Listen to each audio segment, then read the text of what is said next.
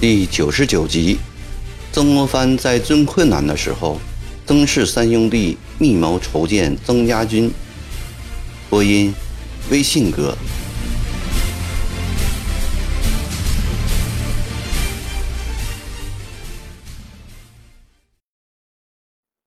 曾国藩望着慷慨激昂的九弟，眼中射出兴奋的光芒。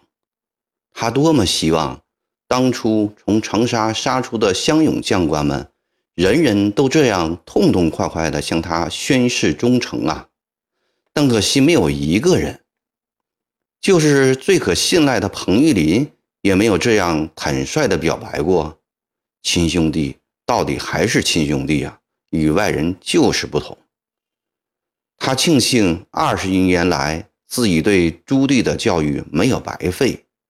若把那些年代的教诲比作公云，那么现在就是收获的时候了。为了使两个弟弟在最困难的时候坚定信心，曾国藩将近日收到了郭松涛的密信拿了出来。郭松涛从杭州寄来的信上说，江宁城内长毛内部争权夺利，愈演愈烈，大有内讧之势。袁普看完信，兴奋地用手猛一拍桌子，高声喊道：“若真如俊仙信上所说，那将是天助我也啊！”曾国藩急忙用手捂住他的口，轻声说道：“莫大喊大叫的，军中现在除了我们兄弟三人以外，无一人知道此事。你们务必不能泄露半个字，若露出风声。”军营就会丧失斗志，坐等大功告成。如这样，反而自己害了自己，你懂吗？袁普明白过来，很是敬佩大哥的谨慎有远见。大哥，隔了一会儿，袁普问：“我有一件事情想请教你，俘虏的长毛如何处置啊？是不是都杀掉？”对长毛喊口号、贴布告，自然要讲明投降不杀，胁从者释放回籍的话。不过，曾国藩轻松地说：“其实这两年来，犯捉到了长毛，无论男女老少，一律剜目凌迟，无一例外。”啊，剜目凌迟！袁普心微微一笑，大哥啊！那也太残酷了点吧？难道不可以少杀些吗？曾国藩站起来，轻轻的一拍袁普的肩膀，亲切地说：“九弟，你还出离书房，没有打过几天仗，怪不得有此仁慈之念。我当初也和你一个样。孟子说：‘君子远庖厨。’读书人。”连杀羊杀牛都不忍看，岂能亲手操刀杀人？但现在我们已不是书斋里的文人，而是带勇的将官，既以带兵，自以杀贼为志，何必以多杀人为基？又何必以杀人方式为计？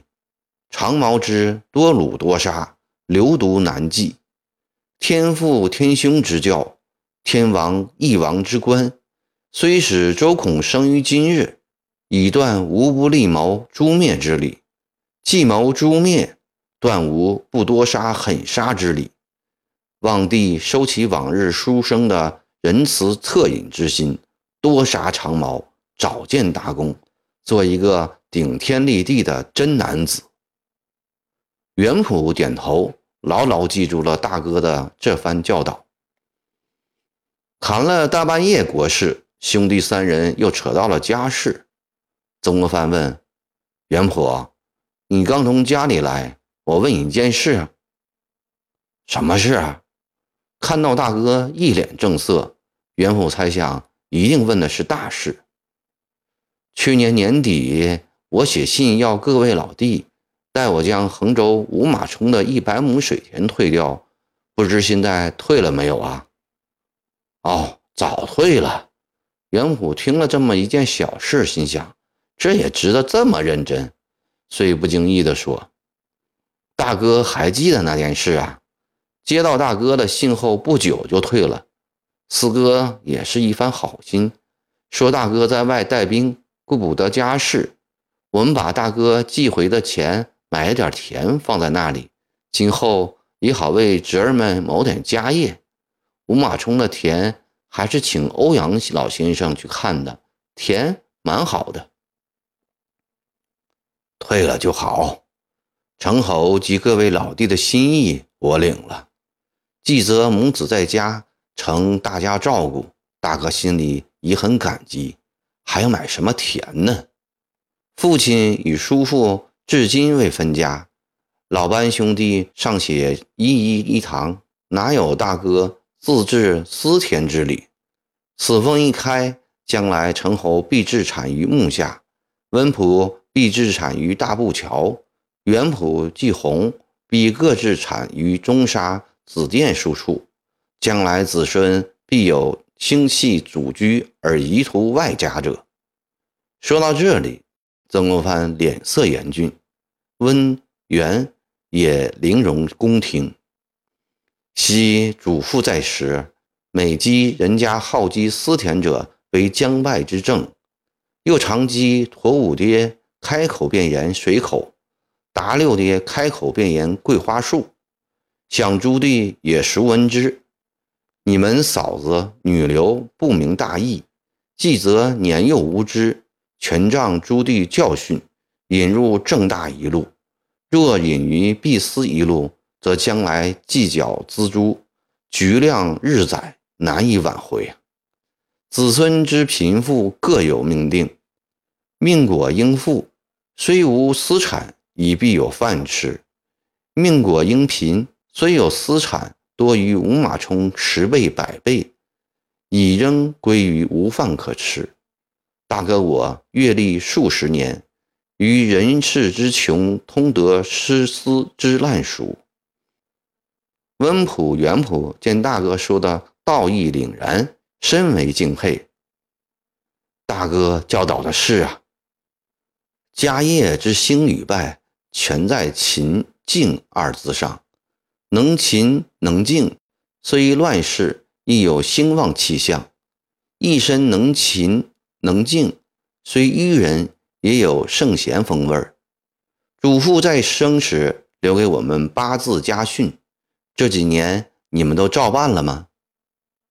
祖父留下的考、保、早、扫、书、书、余、猪八个字，虽不能说样样都办得好，但在父亲督促下，人人都不敢忘。袁普答道。曾国藩感叹地说。祖父有过人之智能，只是生不逢时罢了。既就这八字而言，一家奉之，一家兴旺；家家奉之，国泰民安。说到这里，袁普想起季泽、季红各有一封给父亲的信，连忙拿了出来。曾国藩见八岁的季红也能写几句通顺的话来，心里甚是欢喜。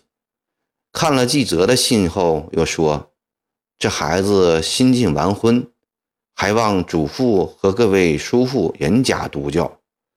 父亲当年完婚也已十八岁，满月即就外读书。季泽上升主武，亦亦速就外父，不能虚度光阴。心腹是贵家小姐出身，未习劳苦，过门后要遵我家风。”教以勤俭恭谨，访祭以示丰任，下厨以益酒食，孝敬以奉长上，温和以待同辈，这些都是妇道之要。我要写信给季泽，以后心腹和女儿们每人每年要亲手给我做一双鞋，做几样腌菜送来，看看谁做的好。温普笑道。老辈妯娌正是这样做的。说的，从包里将欧阳夫人及四个弟妇所做的六双鞋六双袜子，欧阳夫人单独做的两套衣服取出，国藩一一收下。第二天，温普带着本部人马奔瑞州，袁普则带着彭玉举等人回安抚，准备进攻吉安。曾国藩把其他营的饷银压了下来，给两个弟弟一人十万两银子。郭松涛所听到的传闻，终于变成了千真万确的事实。咸丰六年七月二十二日，太平天国丙辰六年七月十六日，杨秀清在天津金龙殿公开威逼洪秀全，封他为万岁。刚烈自负的洪秀全岂能受此挑衅？密令正在江西战场上的北王韦昌辉。苏南战场上的燕王秦日刚和湖北战场上的翼王石达开回京至阳护驾。清历八月初四日，天历七月二十七日凌晨，韦昌辉和秦日刚带兵冲进东王府，把杨又清和他的家人及王府侍从全部杀尽。为铲除杨的党羽，为秦。又行苦肉计，伪称天王降旨，言则杀戮过多，愿自受刑杖四百。杨又清部下五千多人放下军械前来观看。待杨部全部进入两座预先准备好的空屋后，伪秦士卒将两座屋包围，五千赤手空拳的将士一个不剩的被杀掉了。待到这五千武装人员被杀以后，杨部其他人便束手就擒。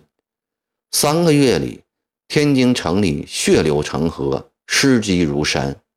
杨右清部两万余人同遭浩劫，连婴儿都不能幸免，演出了中国历史上空前未有的一幕内讧惨剧。天朝人心惶惶，几于崩溃。石达开急速从武昌赶回，严斥魏昌辉灭绝人性的凶暴行为。韦昌辉大怒，布置兵丁欲杀石达开。石达开连夜坠城出走，韦遂杀石全家。石达开在安庆起兵靖难，请天王杀韦以正国法，平民愤。洪秀全联络朝中各官。将韦昌辉诛杀，这场亘古未有的农民起义军内部自相残杀的悲剧发生后，清廷朝野上下莫不深感意外。他们相信这是天助圣经，长毛必灭。咸丰帝立即任命江南提督何春为钦差大臣，接办七月间在丹阳自杀的项勇的军务。和帮办江南军务的张国良一起重建江南大营，尤其是处在湖北、江西、安徽、江苏、浙江前线的清将官兵勇，如同看到步步进逼的敌营突然瘟疫急行，顿失战斗力，纷纷庆贺自己死里逃生。趁此机会，胡林翼率部再克武昌，李继斌。杨载福率水陆两师沿江东下，连克兴州、大治、齐州、齐水、广济、黄梅、陈师九江城下。这期间，李元度攻克义黄、崇仁，鲍超攻下靖安、安邑。周凤山率新从湖南募来的勇丁攻下分邑、元州。曾国华攻下武宁、瑞州，曾国荃攻下安福，李继义攻下端昌、德安。江西的局面对湘勇来说略有好转了，但太平军的力量仍很强大。十三个府城还有七个控制在太平军手中。林启荣雄居九江，屡挫为师。这个江西战场上众望所归的将领。将各路人马团结在自己的周围，忍受着天津内讧的巨大悲痛，仍然顽强地对付着湘勇的进攻。曾国藩并没有从危困中解脱出来。一日，刘荣对曾国藩说：“林启荣初为杨秀清的部下，由杨一手提拔。今杨毅被杀，林毅心中一定怀愤。攻城不破，可以转而攻心呢。笛声可以作出一封陈书列害规劝，是或可为。”曾国藩说：“襄阳记上说得好，用兵之道，攻心为上，攻城为下；心战为上，兵战为下。不是你提醒，差点忘了这个不义之道。只是这个下书人找谁为好呢？”